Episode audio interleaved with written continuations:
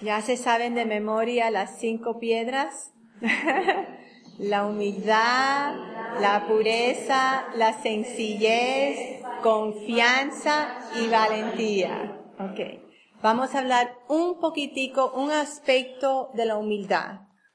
En el mundo se tiene un concepto muy diferente de la humildad de lo que Jesús enseñó. Entonces es importante que nosotros adquiramos conocimiento de lo que es la humildad auténtica que Cristo nos enseña.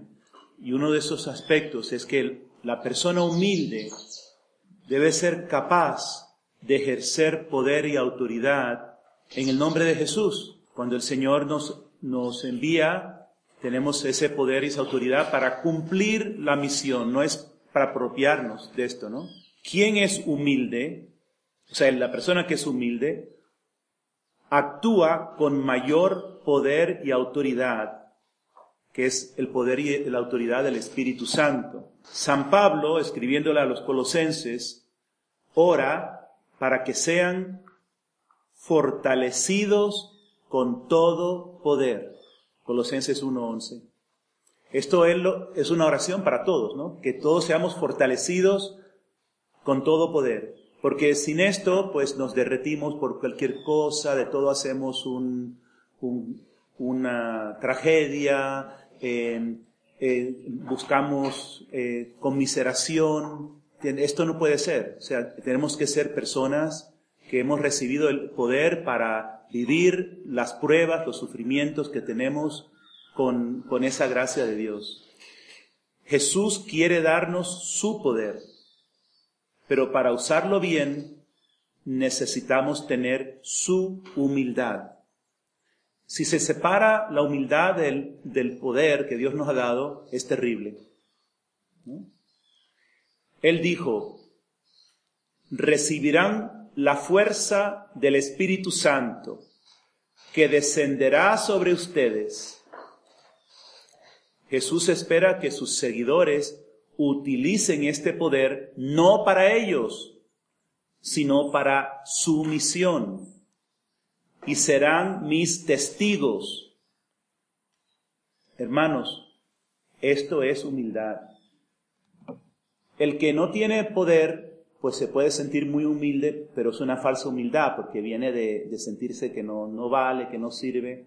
Pero cuando sabemos que tenemos el poder que Dios nos ha dado, pues requiere realmente una auténtica humildad. Y vemos, por ejemplo, en el caso de San Pablo, que él tenía el poder hasta para sacar a gente de la comunidad y decía, se lo, se lo entrego hasta decir hasta a Satanás para que lo purifique. Entonces, ¿eso es soberbia? ¿Eso es falta de amor? No. Eh, es falta de amor cuando no se ejerce el poder necesario para cuidar a la persona y a la comunidad. Entonces, un, un líder, un servidor, que, ah, sí, lo que quiera la persona y cada cosa no importa porque no, no podemos tomar el poder del Señor, lo que hace es que permite que los lobos vengan y devoren a la comunidad. Ven, entonces los padres igual tienen que ejercer la autoridad necesaria para cuidar lo que Dios les ha dado. Entonces, ah, es una falsa idea de, humildad, del que todo lo permite, se deja llevar por cualquier cosa. No. Las escrituras están llenas de hombres y mujeres humildes que actúan con el poder y la autoridad del Espíritu Santo. En los hechos de los apóstoles vemos un sinnúmero de ejemplos. Los apóstoles daban testimonio con mucho poder de la resurrección del Señor Jesús. Hechos 4:33. Vemos hombres que realizan milagros. Esteban, lleno de gracia y de poder, hacía grandes prodigios y signos en el pueblo. Pero ese mismo Esteban estaba totalmente dispuesto a entregar su vida y murió mártir. Hace falta ejercer poder interiormente también para vencer todos los miedos y todas las pruebas que el enemigo pone contra nosotros. O sea que el mayor ejercicio de poder es para rechazar las fuerzas del mal y uno actuar como uno debe de actuar en cada situación. Entonces, esto es ejercer poder. Y a veces esto se confunde y la gente piensa, este que está actuando con tanto poder parece que es falta de amor, falta de... Consideramos como que el amor es ser una Magdalena, también esto es un error, porque la Magdalena era tremenda mujer de poder, ¿verdad? Porque ella estaba al pie de la cruz cuando los demás estaban huyendo. Entonces, eh, ojalá seamos como Magdalena, ¿verdad?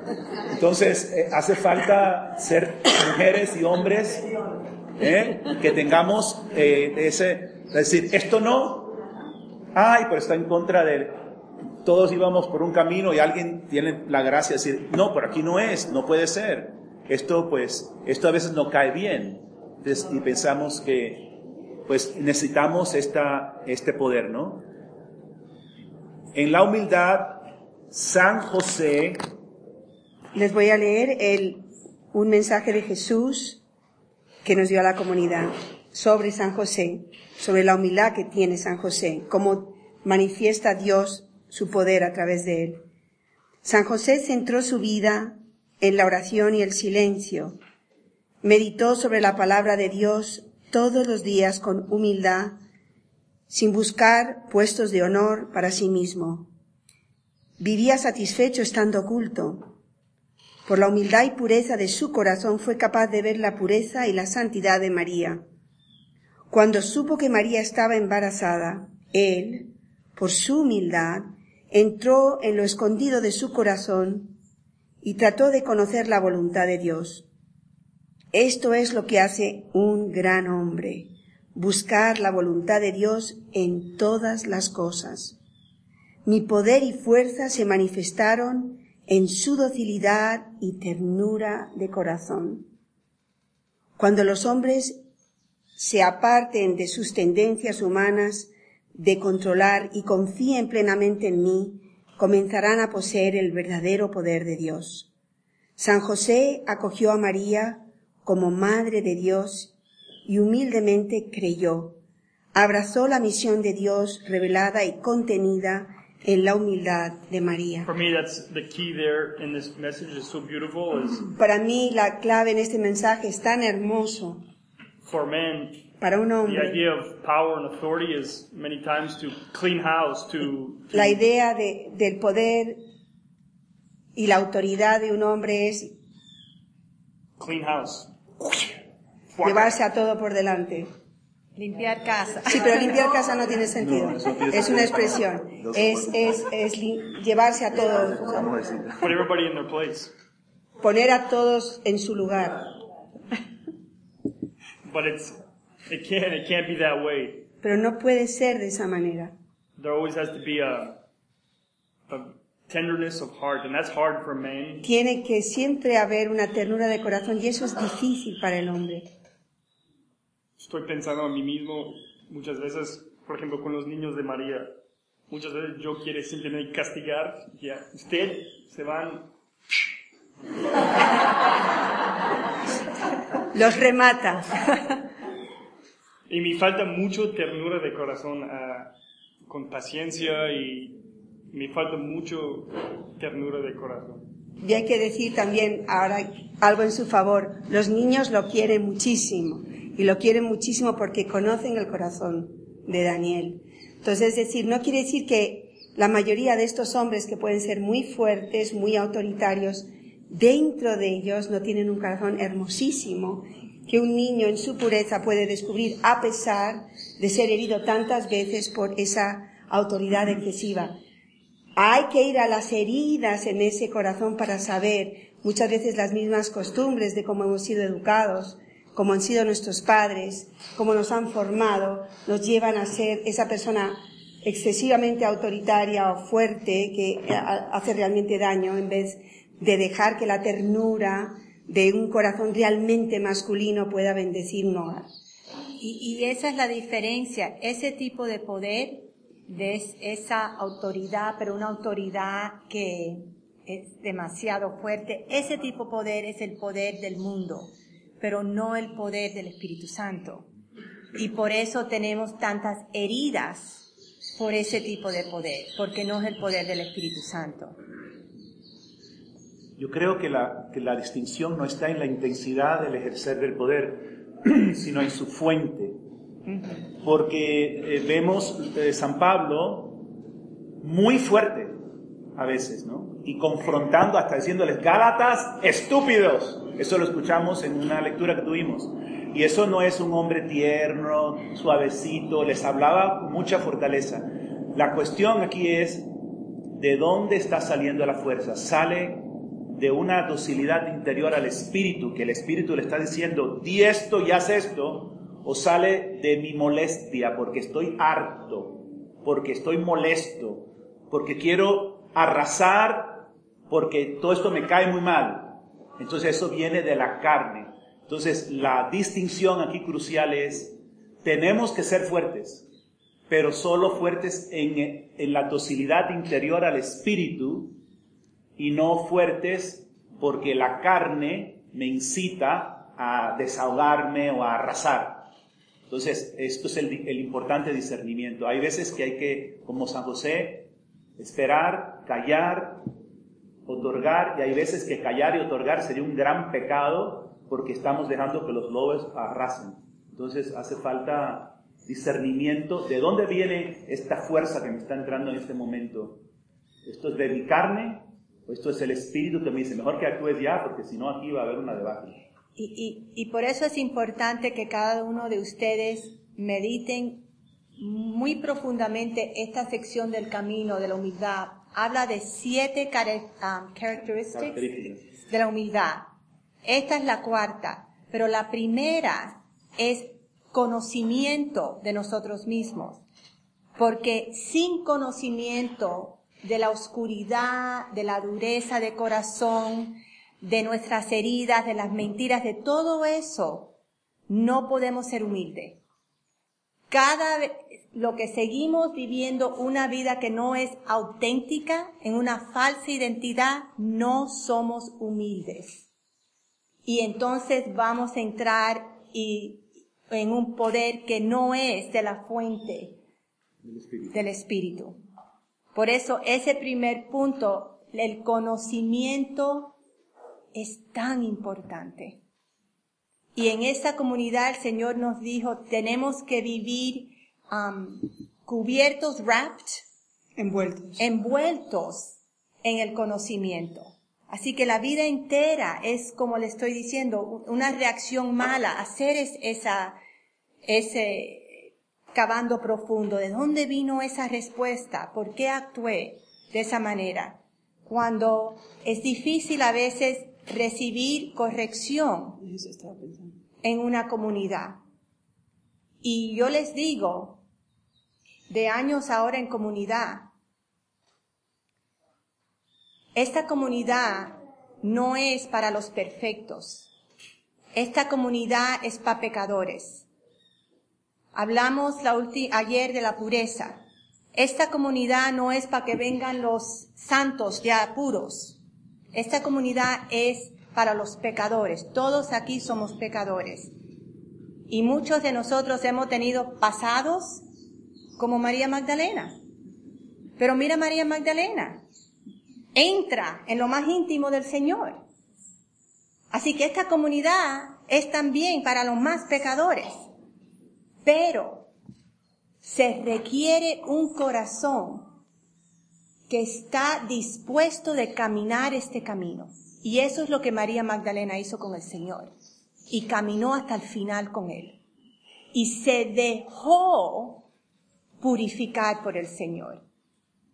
Así que les digo, en una comunidad, si reciben una corrección y no la pueden recibir bien, eso ya es un signo que hay una dureza y una oscuridad en ese corazón. La humildad es poder decir, ok, mi comunidad me está dando esta corrección. En el silencio, ir alante del Señor y, y decir, como hizo una hermana en los Estados Unidos, nosotros le estábamos diciendo, Kathy, tú no has entrado en conocimiento pero ella no lo veía.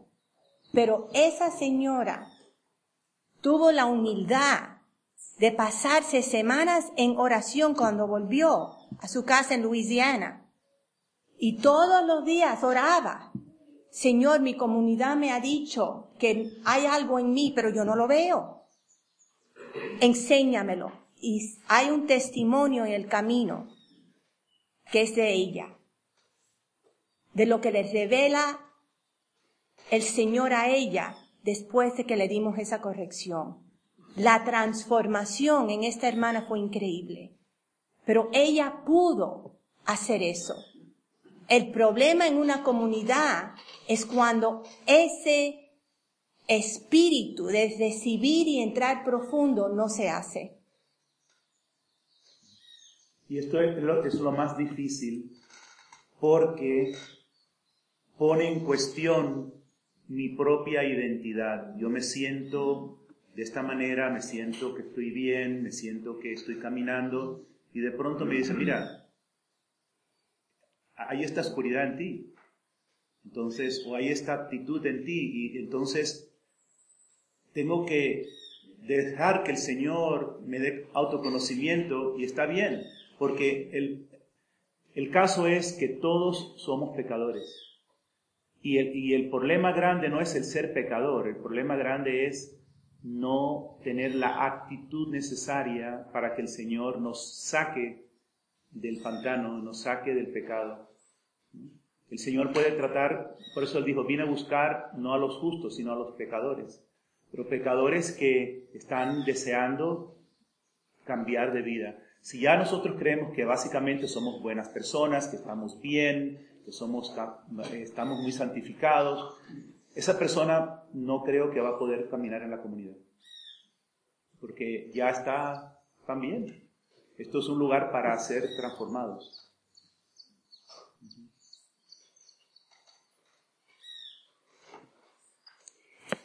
Jesús nos sigue diciendo, desearás la salvación de todos tus hermanos y hermanas y te olvidarás de ti misma. Recibirás el poder del Espíritu Santo para entregar tu vida como mi sacrificio de amor para la salvación de muchos. Esto es muy importante porque el Señor nos está diciendo que a nosotros nos quiere dar el poder del Espíritu Santo para entregar nuestras vidas, para ser almas víctimas. Ser y vivir como almas víctimas es vivir en el poder del Espíritu Santo. Por eso es imposible transformarnos en almas víctimas de amor sin el Espíritu Santo. Y nos da el poder para eso. Aquí hay una palabra clave. Te olvidarás de ti mismo. ¿Cuánto nos cuesta olvidarnos de nosotros mismos? Y esta mañana estaba mirando esta estatua de la Virgen con tres puñales en el corazón y con los brazos abiertos pidiendo a sus hijos que vengan a ella. ¿Saben cuándo estamos nosotros cambiando? Cuando esto nos mueve. Y mira cuántas bobadas yo me ahogo, cuántas tontadas yo no puedo resistir. Y ella con tres puñales en el corazón, ¿qué tal? Entonces, en la primera etapa estamos todavía, ay, pobrecito yo, ay, que me cuesta, ay, que renunciar a esto, a otro, una tragedia. ¿Y cómo salimos de ahí? Mirándola a ella, mirando a Jesús con la corona de espinas. Si esto no nos mueve, si este amor no traspasa nuestro corazón y decimos, ya renuncio a tanto autocomplacencia, a tanto ñoñería y vivo para Él, y, considero un privilegio, aunque me lleven por un camino que me parezca injusto, que me parezca que no me comprenden, que no me aprecian. Bendito Dios, me glorío de eso, porque eso va a ser mi mayor purificación, porque podría ocurrir que en la comunidad algo ocurra que, no sea en la perfecta justicia. Sin embargo, ¿qué tal? Mira a, la Virgen con tres puñales. ¿De qué me preocupo?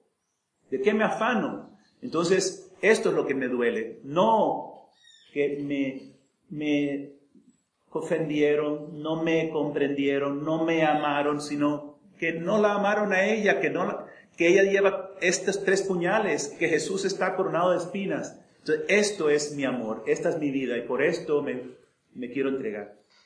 Y- Esto es el- la transformación. ¿no? Y, y vemos muchas veces en una tormenta, especialmente en todas nuestras vidas, caminando este camino.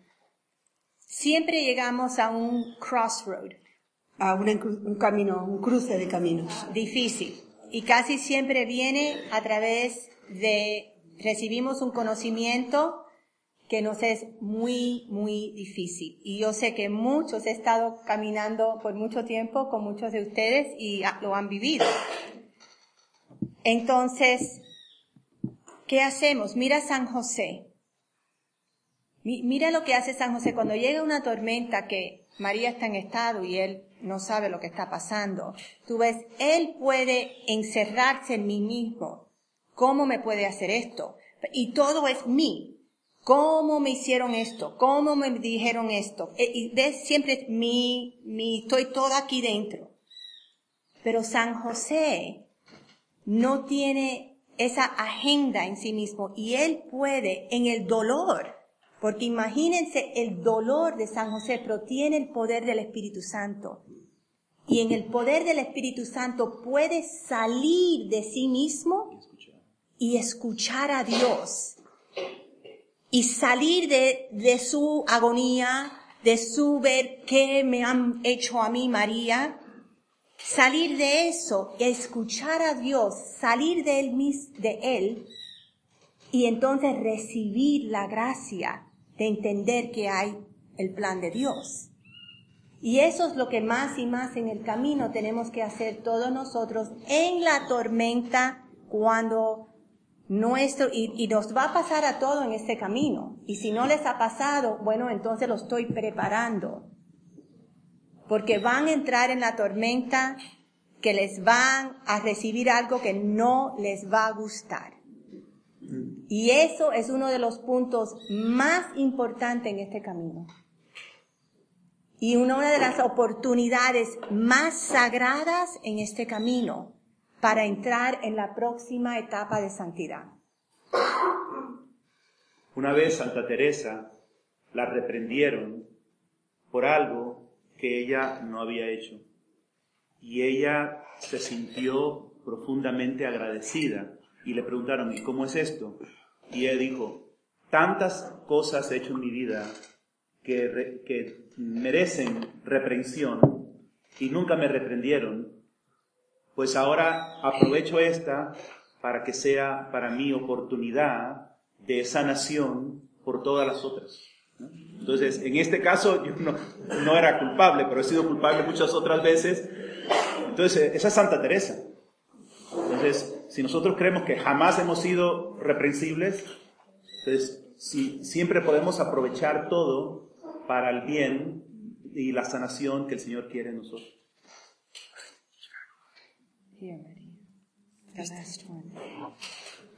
Otro, otro mensaje que el Señor nos dio, otra enseñanza, nos dice, sé perseverante, sufriéndolo todo conmigo en mi sacrificio de amor, y serás testigo del poder del amor. Crecerás en gran poder y fuerza, no en los caminos del mundo, sino en los caminos de Dios.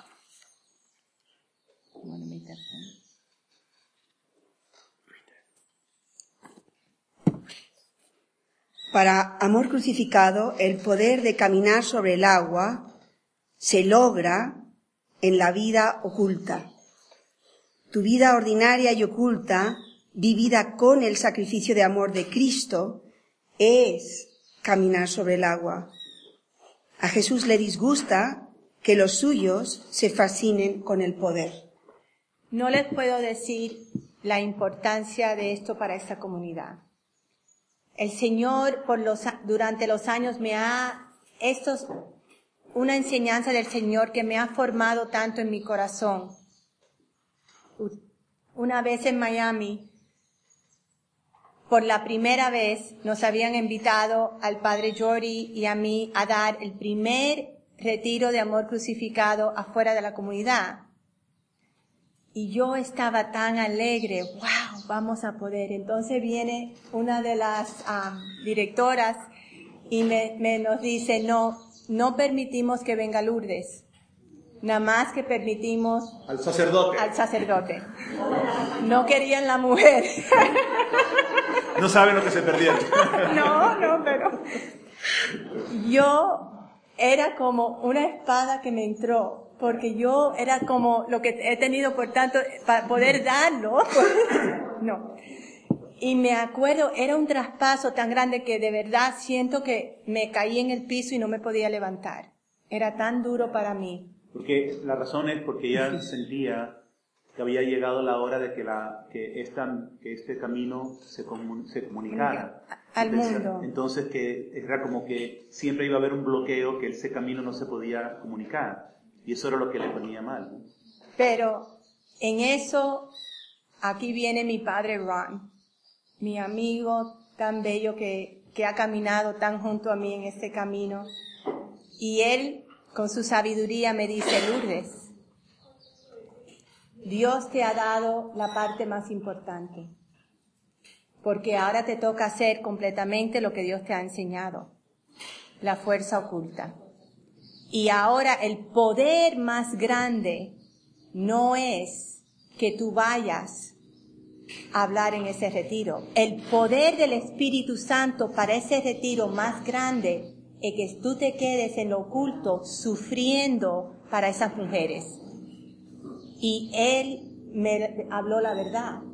Y yo recibí esa espada con un amor y me pasé constantemente orando para esas mujeres en ese retiro, para el padre Jory. Entonces permitieron que yo de Una. una, la última. Una charla. Una.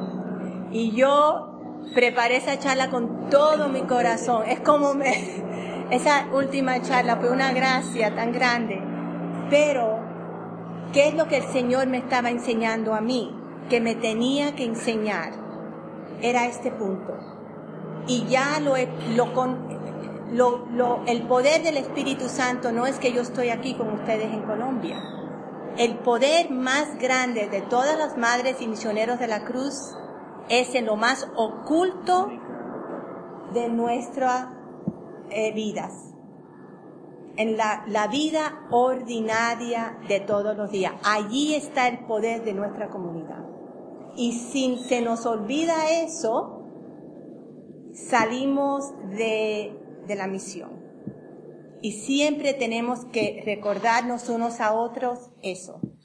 En este momento, una madre de la cruz que se llama Mónica, eh, que, tiene, que tuvo cáncer de seno y la ha- han operado, y la quimioterapia le ha hecho que ha perdido todo el pelo, y ella nos ha dicho, estoy unida a Jesús por este retiro de Colombia, Así- ofreciendo todo.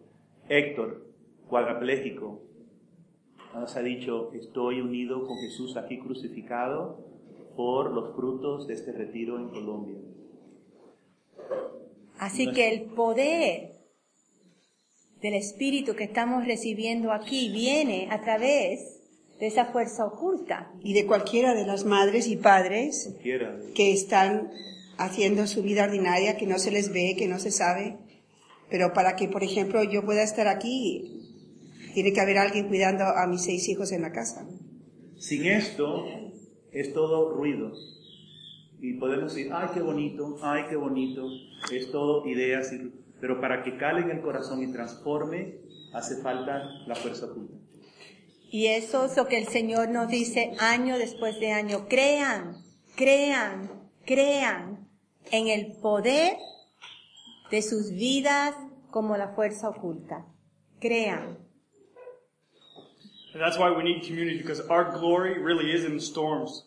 Y por eso necesitamos la comunidad, porque nuestra gloria está realmente en la tormenta, en las tormentas. God is not asking for us specifically to call us then, come, Eh, para nosotros específicamente el llamado es ven, walk on water, camina sobre el agua, during storms, atraviesa, pasa por los- las tormentas, specifically in this way. Específicamente de esta forma, de esta manera. So next time you go somewhere and the heat is bothering you, the bugs are bothering you, Así que la próxima vez que van a un lugar y el- les molesta el calor, les molestan los insectos, whatever little ridiculous small thing, cualquier cosa ridícula y pequeña les moleste, your power is there. el poder está ahí. How many of us in our ¿Cuántos de minds nosotros en nuestras mentes possibly complaining about the heat? posiblemente cuando eh, con- nos quejamos del, del calor cuando? when we arrived. Cuando llegamos. How many of us really in, in a very hidden interior way ¿Cuántos de nosotros verdaderamente de una forma oculta made an act of love in that moment? hicimos un acto de amor en ese momento? No es algo natural en nosotros. And we need the community to remind each other this. Y That's what the community necesitamos a la comunidad para que nos recuerde esto a cada uno. So every time a community member comes to you Así que with cada vez que un miembro de la comunidad te viene y to te cry on your shoulder because a llorarte con algo, you need to help them tienes que ayudarlos uh, to suffer well. a sufrir bien. You're not there just to console No estás ahí para consolarlos.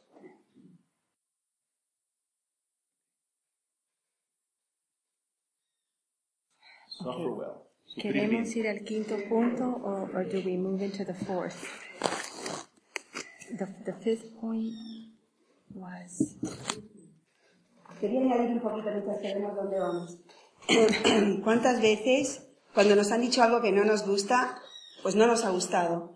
Pero cuando miramos atrás, y todos podemos tener eso en un momento dado, cuando miramos atrás y hemos caminado, el- hemos hecho el camino, no estamos súper felices, no nos damos cuenta que realmente eso era así, una piedra en el camino, pero si la, la hemos pasado, no somos después, no sentimos una alegría, un, un triunfo interior con Dios de decir, Dios mío, gracias, porque me diste la prueba y tuve la, la, la, inocencia.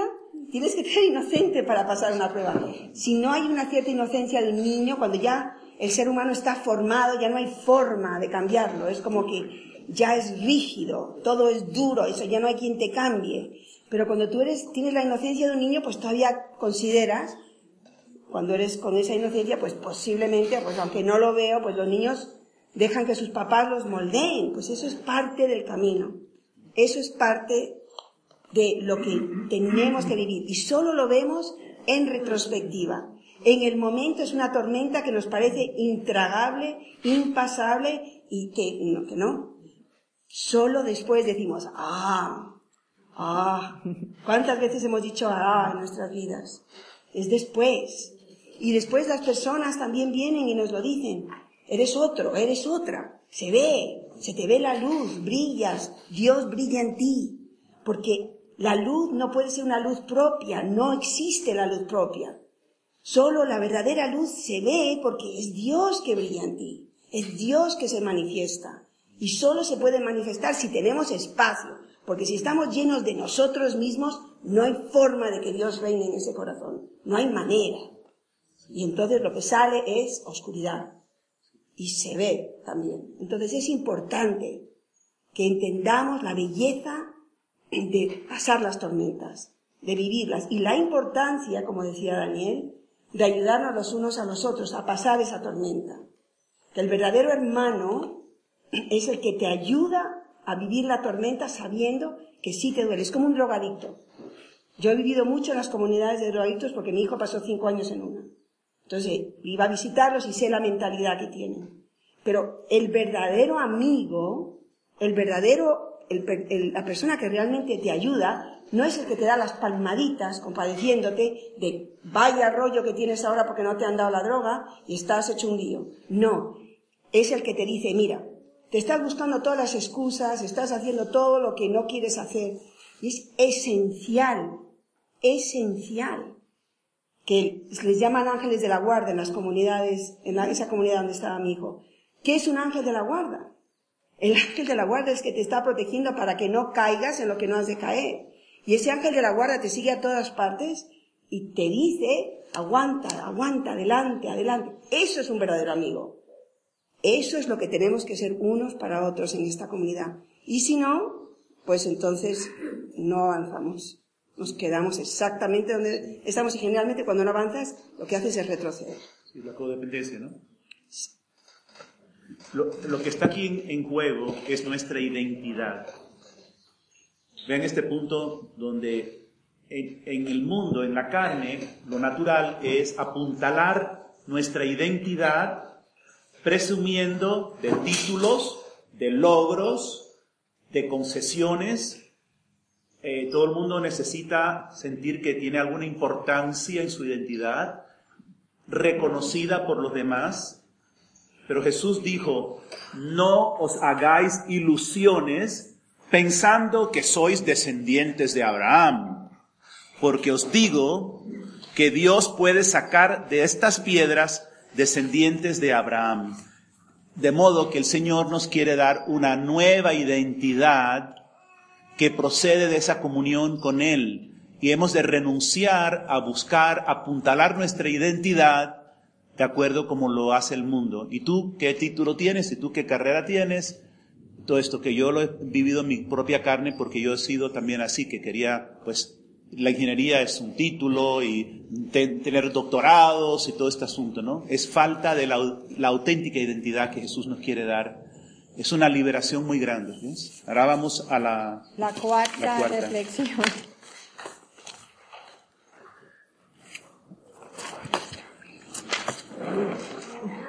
La cuarta reflexión.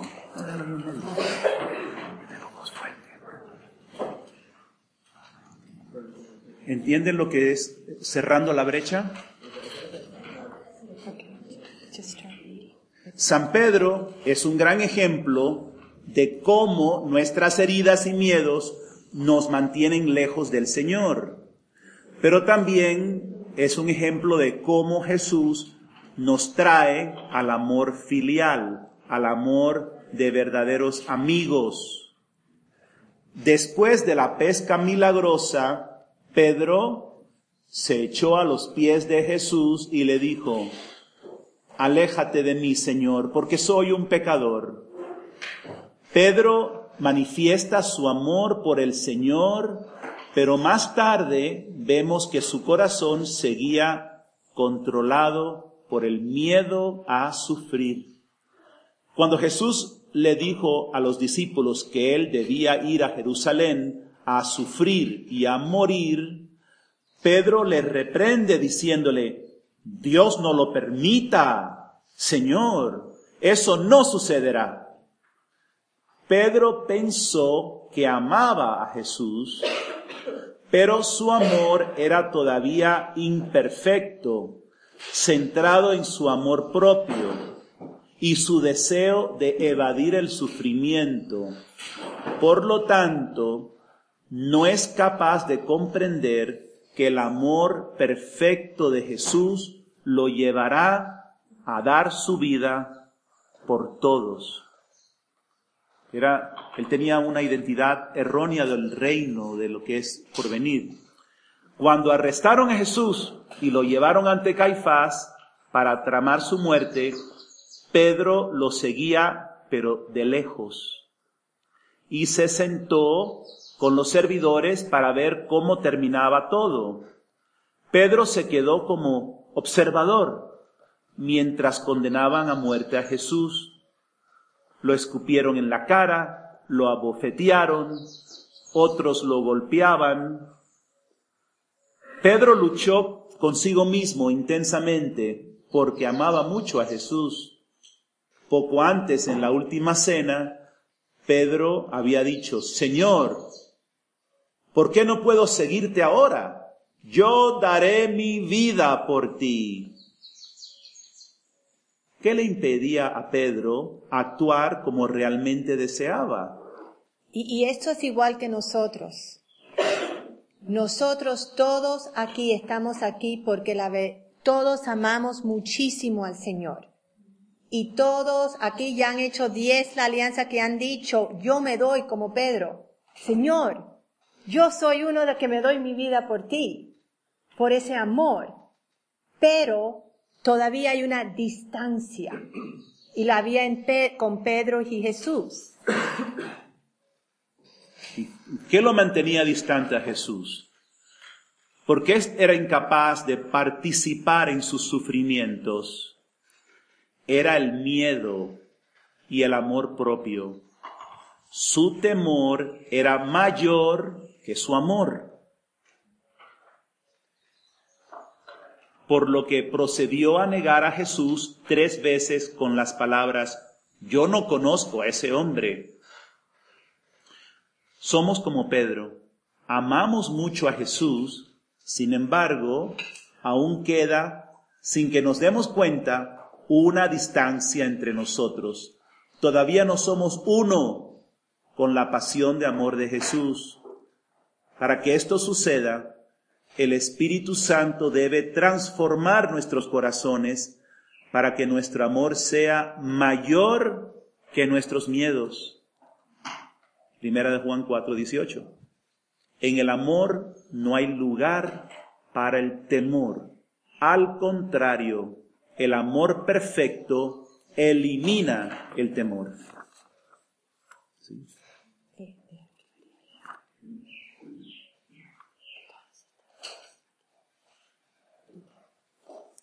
Todos estamos viviendo en nuestra barca cuando el Señor nos llamó a la comunidad de amor crucificado. Jesús llamó a cada uno de nosotros a ser uno con Él. Algunos han salido de la barca y han comenzado a caminar sobre el agua. Otros continúan su discernimiento, preguntándolo, Señor, si realmente me estás llamando a esto, házmelo saber, dame una señal. Pero cuando percibimos la palabra ven, también debemos obedecer y hacer lo que es más difícil. El miedo y la duda, por ser una reacción que proviene de falta de confianza y de abandono, actúan como una barrera que nos impide confiar y correr el riesgo de hacer lo imposible, que es sus poderosas obras y milagros. Para llegar a la unión con Cristo, requerirá salir de nuestras zonas de seguridad y tomar muchos riesgos para hacer lo que nos es más difícil, lo que nos da más miedo, lo que parece más imposible, como caminar sobre el agua. Por lo tanto, nuestro camino por la vida a través del estrecho camino de la cruz es para llegar a conocer nuestros miedos y dudas y con la ayuda del Espíritu Santo poder decir, Señor, ayúdame y recibir la gracia para enfrentar cada miedo y vencerlo para responder al Señor y crecer en confianza. La llamada a ser alma víctima de Dios es una llamada a caminar sobre el agua. Es imposible para nosotros vivir como sus almas víctimas por nuestra cuenta, al igual que es imposible caminar sobre el agua por nuestra cuenta. Solo es posible a través de la intervención divina. Por lo tanto, es solo a través del poder del Espíritu Santo que podemos vivir como almas víctimas. Sin embargo, incluso cuando salimos de nuestra barca y comenzamos a caminar sobre el agua como almas víctimas, muchas veces nos hundimos también, al igual que Pedro. Perdemos nuestro enfoque en la mirada de Jesús, de Jesús crucificado, y los fuertes vientos de la vida nos llevan a qué? A dudar. Cada vez que dudamos es cuando comenzamos a hundirnos, pero Jesús siempre llega a nosotros a pesar de que Él permite que nosotros luchemos por un tiempo por medio de la tormenta y luego, cuando somos testigos del milagro y la presencia de Jesús obrando en nuestras vidas, nosotros también decimos, verdaderamente eres hijo de Dios. Este proceso que Dios permite en nuestra vida es importante para llevarnos a una relación de perfecta confianza y abandono, a la unión con nuestro Dios trino. Recuerden que esta experiencia de, de la barca que se hundía ocurrió por lo menos dos veces. ¿No? En capítulo 8 y el 14. En el 8 estaba el Señor con ellos en la barca, dormido, y ellos al final dijeron, verdaderamente Ahora ya entraron en la luz, ¿verdad? Eres el Hijo de Dios. Pasa un tiempo y viene la próxima prueba. Y todo otra vez, el miedo, es un fantasma, desesperación. Es que nos después aún de la experiencia, nos volvemos a revertir otra vez en la próxima prueba. Entonces tenemos que estar recordando, ¿no? guardando en el corazón como María. Va a volver a ocurrir y tengo que estar preparado para actuar en fe.